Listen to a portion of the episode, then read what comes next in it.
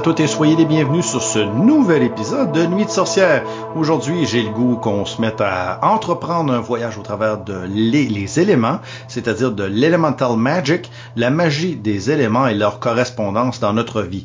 Donc, on part ça de suite cette semaine avec un élément qui est pas banal, celui qui est sous nos pieds. Eh bien oui, on parle de l'élément de la terre. Donc, dans notre premier voyage élémental, nous allons nous porter sur la Terre, car la Terre nous porte très bien, n'est-ce pas? L'élément de cette stabilité, de cette mise à la Terre et de la ténacité ainsi que sa fertilité, de la renaissance et de la mort, tout ça fait partie, bien entendu, de l'élément de la Terre. C'est le parfait élément de travail pendant le printemps et au début des mois d'été, car c'est durant cette période que la Terre est, en train de revivre et on peut s'aventurer dans ses profondeurs une fois de plus. Euh, souvent, l'élément de la Terre, dans, si vous me suivez sur ma chaîne de tarot, eh bien, est souvent, euh, ben pas souvent, est nécessairement euh, représenté par l'élément du pentacle ou du denier si vous utilisez le tarot de Marseille. Donc, dans le podcast d'aujourd'hui, je vais discuter de cet élément de la Terre, dans toute sa gloire, un peu de son histoire, ses correspondances et la façon dont elle fonctionne avec les autres éléments. La magie élémentale consiste avant toute chose à puiser l'énergie des quatre éléments fondamentaux que sont le feu, l'air, l'eau et la terre. Chacun de ces éléments possède des propriétés magiques qui lui sont uniques, que les pratiquants cherchent à exploiter. Souvent, ces pratiquants seront appelés des élémentalistes. L'élémentaire est associé aux énergies de la stabilité, de force, de protection et de manifestation concrète. La magie de la Terre aide à se connecter à la nature, au cycle des saisons ainsi qu'aux énergies telluriques. Pour pratiquer la magie de l'élémentaire, il est recommandé d'utiliser des minéraux, n'est-ce pas, des cristaux ou des pierres provenant du règne minéral. Les praticiens conseillent des cristaux tels que la turquoise, l'obsidienne, le cristal de roche, la malachite ou encore l'hématite. Ces minéraux absorbent et conduisent les énergies telluriques en elles-mêmes. Les magiciens travaillent avec l'élémentaire, utilisent également des pentacles, des saints mystiques censés canaliser les énergies. Le pentacle de terre prend généralement la forme d'un carré ou d'un losange invoquant la stabilité.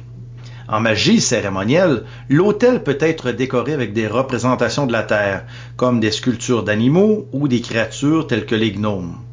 L'encens d'oliban est également utilisé pour ses vibrations chtoniennes. Les sorts et rituels liés à la terre concernent typiquement la protection, la guérison, la croissance des plantes, la fertilité des sols, le développement de la force intérieure et la manifestation des désirs sur le plan, bien entendu, matériel. La magie de l'élémentaire est profondément ancrée dans les énergies stabilisatrices. Hein. On est sur du stable, on est bien ancré dans la terre et nourricière de la nature, permettant un travail spirituel axé sur la matérialisation, la protection ainsi que le développement intérieur. Quand il s'agit de la Terre, une grande partie de l'accent de notre folklore se concentre sur la façon dont notre planète a été formée.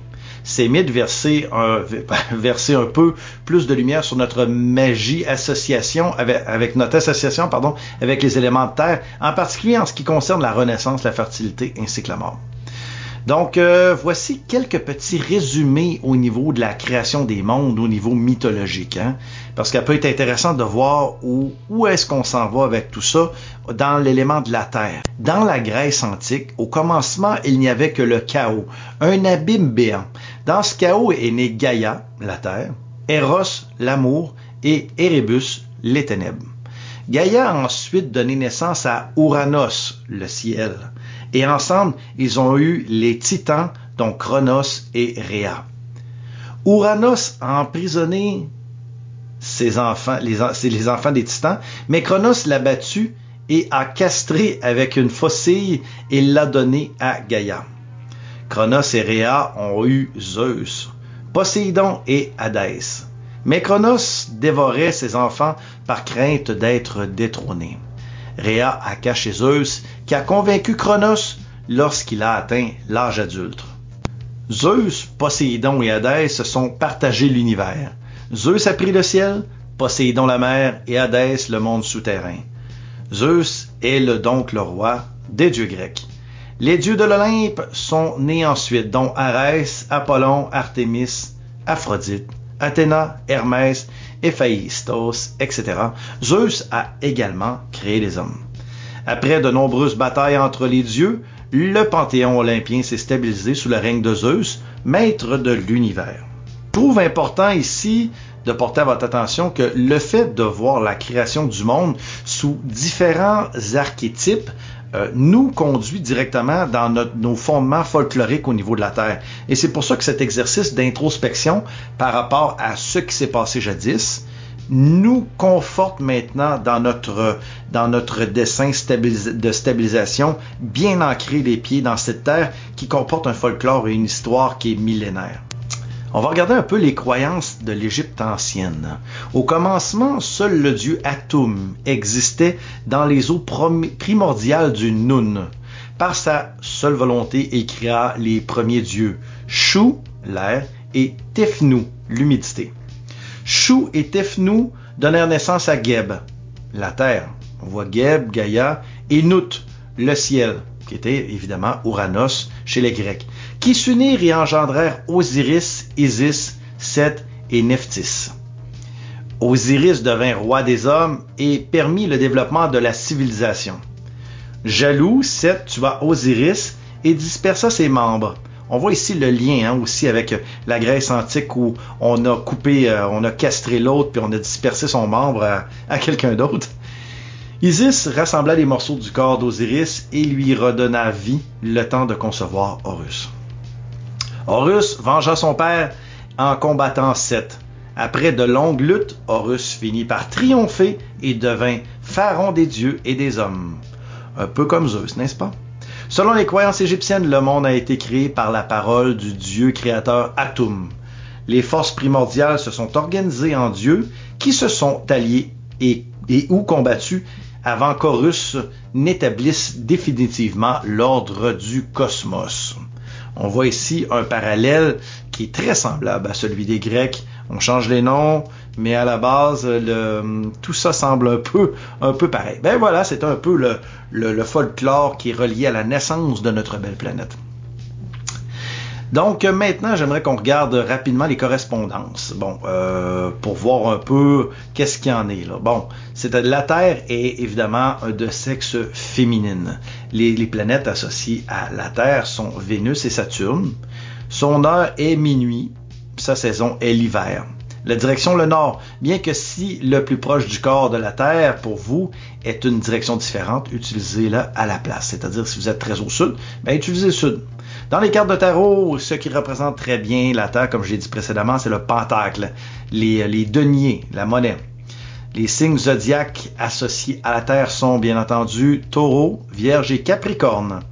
Le symbolisme, la mise à la Terre, la force, la guérison, le succès, la stabilité, la robustesse, la constance, la fondation, l'empathie, la fertilité, la mort, bien entendu, parce qu'on enterre nos morts dans le sol. La renaissance, la sagesse, la nature, les animaux, les plantes, l'argent, bien entendu aussi, et la prospérité qui y est, euh, bien entendu, euh, reliée. Donc, euh, au niveau des symboles, on va parler ici des roches, les plaines, les sols, les caves, les champs, les pierres, les arbres, les jardins, les canyons et les forêts. Les divinités qui sont souvent associées à la Terre sont Céridouine, Déméter, Gaïa, Yord, Cérès, Rhiannon, Perséphone, Epona, euh, ensuite de ça, Adonis, Dionysos, Athos, Nephthys, et j'en passe parce qu'il y en a vraiment quand même beaucoup, euh, etc., etc.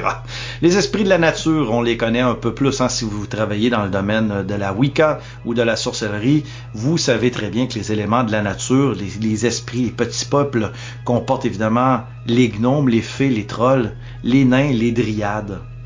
La, la couleur de la terre, c'est le vert, le marron, le noir et l'or.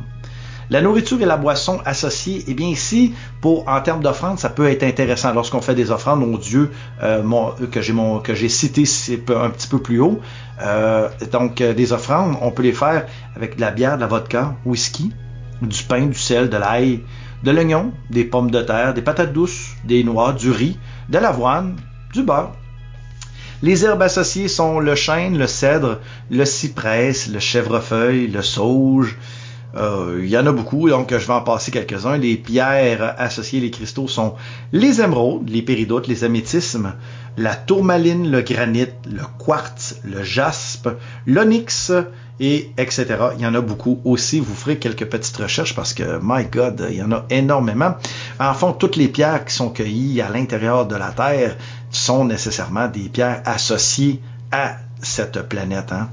Les animaux, ben, je dirais la majorité des animaux, mais on va citer ici des animaux plus, euh, plus grands que nature au niveau de leur aura, un peu comme l'ours, le loup, euh, la fourmi, elle n'a pas négligé, hein, parce qu'elle elle est, petite, mais elle est bien là et elle est très, très, très euh, travaillante dans la terre. Le cheval, le cerf, le chien, les vaches, les taureaux, bisons, les serpents aussi. Très important. Ne pas oublier le serpent. Donc, de la terre avec le feu, comment fonctionne la mise à la terre avec les, ces éléments? Bon, la terre et le feu. La terre peut être utilisée pour étouffer le feu, tandis que le feu peut être utilisé pour faire fondre la Terre dans le magma ou transformer des, euh, des cristaux euh, précieux. Donc on voit ici qu'il y a quand même une interrelation intéressante avec la Terre et le feu. Et ça peut être intéressant d'analyser ces deux concepts au niveau des signes, euh, des signes astrologiques. Hein. Donc quelqu'un qui est de Terre, mettons un Capricorne avec un signe de feu comme le scorpion, ben ça peut donner, un certain résultat qui peut être intéressant. Même chose, la terre avec l'eau. Bon, terre et eau, normalement, ça va donner de la boue, de la boîte. Donc, euh, ça peut être un petit peu drôle d'avoir un couple euh, qui est euh, dans l'eau et, dans la terre, mais la terre est fécondée par l'eau. Donc, de donc l'eau va nourrir les propriétés des plantes, tandis que la terre peut polluer l'eau, la rendant impropre à la vie. La Terre aussi euh, peut contenir l'eau, lui donnant un endroit pour résider, parlons nécessairement des lacs, des rivières, des océans. Bon, euh, les éléments de la Terre et de l'air maintenant. La Terre peut être érodée et transportée par l'air hein, quand il y a des tempêtes de sable, tandis que la Terre reste souvent fidèle à elle-même euh, et, il ne changera pas. Même pendant les vents les plus forts, elle va demeurer ce qu'elle est et va, demeurer dans son propre archétype.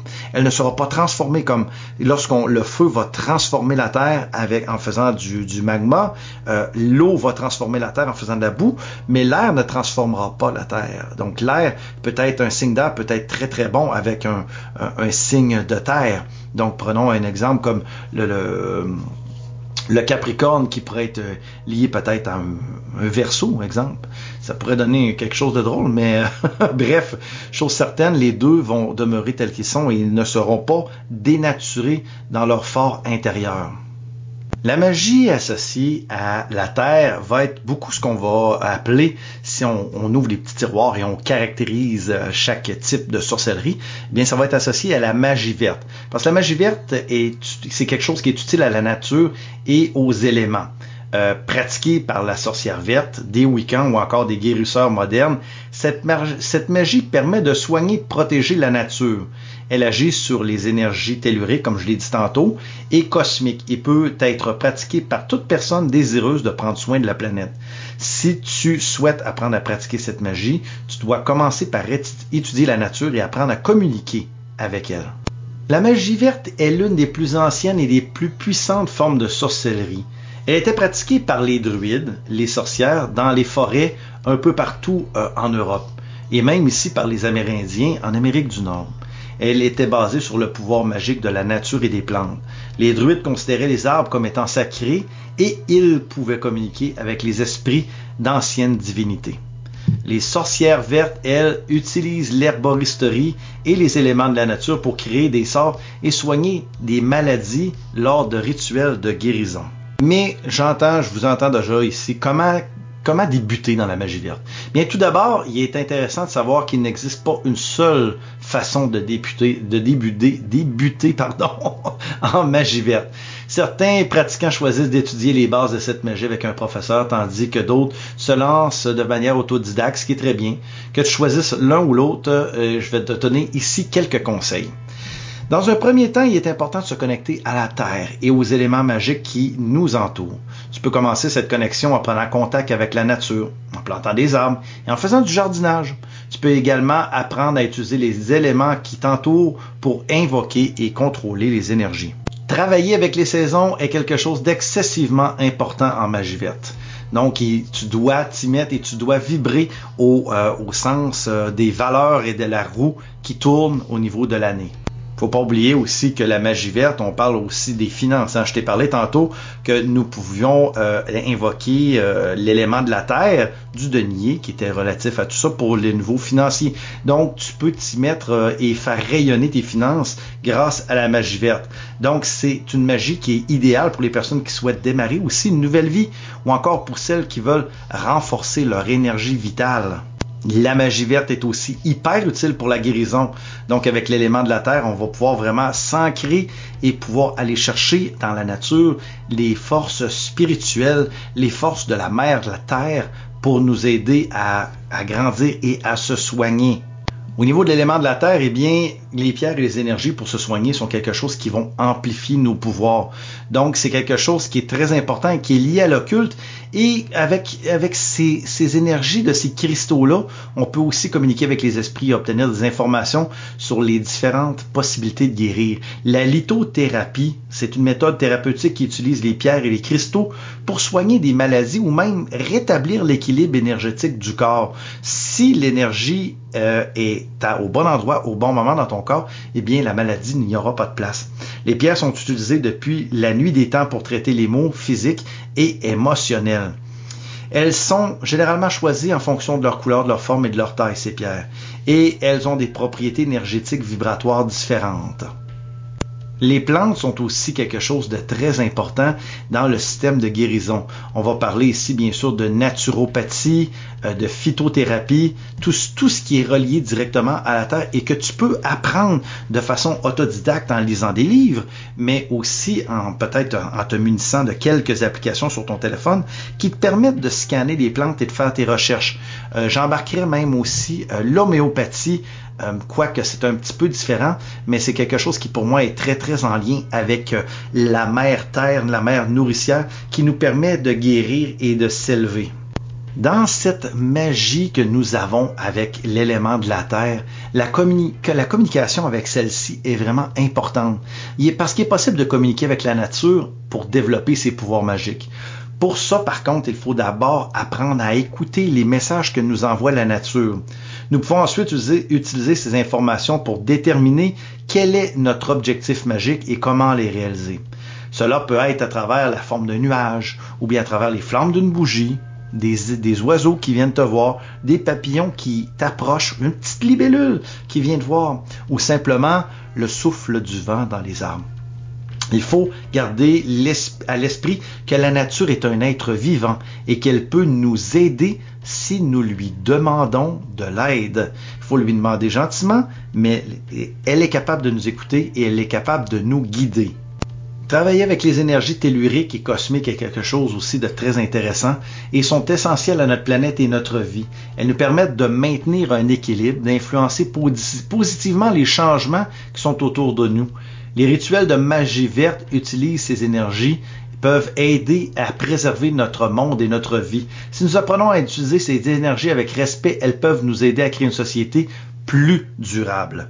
Les énergies telluriques et cosmiques sont tout autour de nous et permettent de communiquer avec les êtres vivants. Ces énergies offrent une force vitale importante et sont à l'origine de la magie verte. Les rituels de magie verte utilisent ces énergies pour créer un lien très fort avec la Terre et le cosmos. Ces énergies permettent de protéger notre planète et d'aider les êtres vivants à se connecter les uns aux autres. Les énergies telluriques sont l'énergie évidemment qui vient au au niveau du sol. Et euh, on peut les, euh, les trouver assez aisément. Lors d'une marche en forêt ou dans un parc, tu vas te sentir très attiré par un endroit, tu vas te sentir excessivement bien, excessivement apaisé, mais en même temps rempli de, comme d'un boost d'énergie. Eh bien, ce point précis euh, va focaliser énormément d'énergie. C'est ce qu'on va appeler un point tellurique. D'autres vont appeler ça une espèce de temple énergétique ou encore un pilier énergétique mais c'est un peu le même principe. Si on parle d'un pilier énergétique ou encore tout simplement d'énergie tellurique qui vient d'en dessous de la Terre, c'est un endroit qui va vraiment nous permettre d'être très très bien et de, de se sentir très très bien ancré avec tout ce qui est autour de nous, de se sentir de se sentir, en fin de compte, à notre place dans ce monde. Si tu es un adepte du pendule, avec le pendule, tu peux aussi trouver de manière euh, assez facile les endroits qui sont plus propices à notre euh, mise à la terre, à cet ancrage qui fait en sorte que nous sommes là. Et ce que j'aime particulièrement et que je trouve excessivement important, c'est prends la peine de marcher de façon euh, occasionnelle ou très régulière, nu pied sur ton gazon, sur la route, sur un chemin de terre. Prends le temps d'enlever tes sandales, d'enlever tes baskets et marche nu-pied. Tu vas vraiment ainsi vider tout ton intérieur, ton intérieur d'énergie négative qui va s'ancrer dans la terre et tu vas reprendre une belle énergie tellurique qui va revenir en toi et qui va te donner évidemment toute cette puissance énergétique qui va te permettre de travailler sur chacun de tes rituels, sur chacun des sorts que tu veux mettre de l'avant.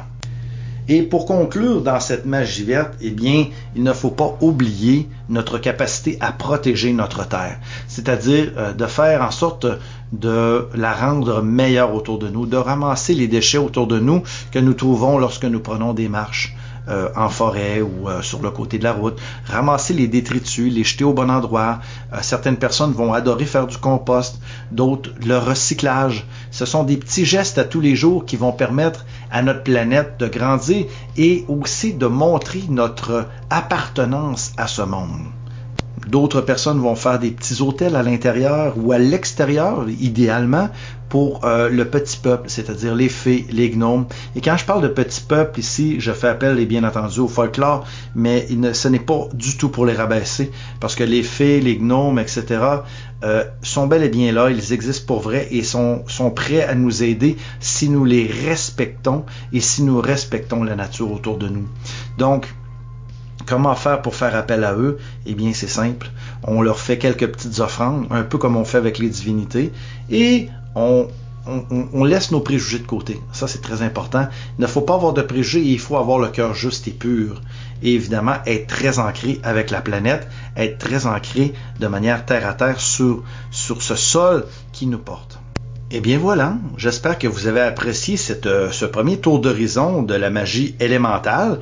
Euh, bien sûr, ici, nous avons parlé euh, à juste titre de la Terre. Et je voulais vraiment commencer par la Terre parce que c'est ce qu'on a sous nos pieds à tous les jours, qui nous porte et qui, qui fait en sorte que souvent on a le regard dans les airs, le regard au ciel, mais il faut, il faut prendre le temps de regarder ce que sous nos pieds et de grandir dans cette, dans cette incarnation avec toute la grandeur et le respect que nous avons pour notre mère, la Terre. Donc j'espère que vous avez apprécié. Si c'est le cas, mettez un maximum de, de likes. Dites-moi en commentaire ce que vous avez apprécié, ce que vous aimeriez savoir ensuite. Ensuite, quel élément voudriez qu'on apporte ou quel autre sujet vous voudriez aborder?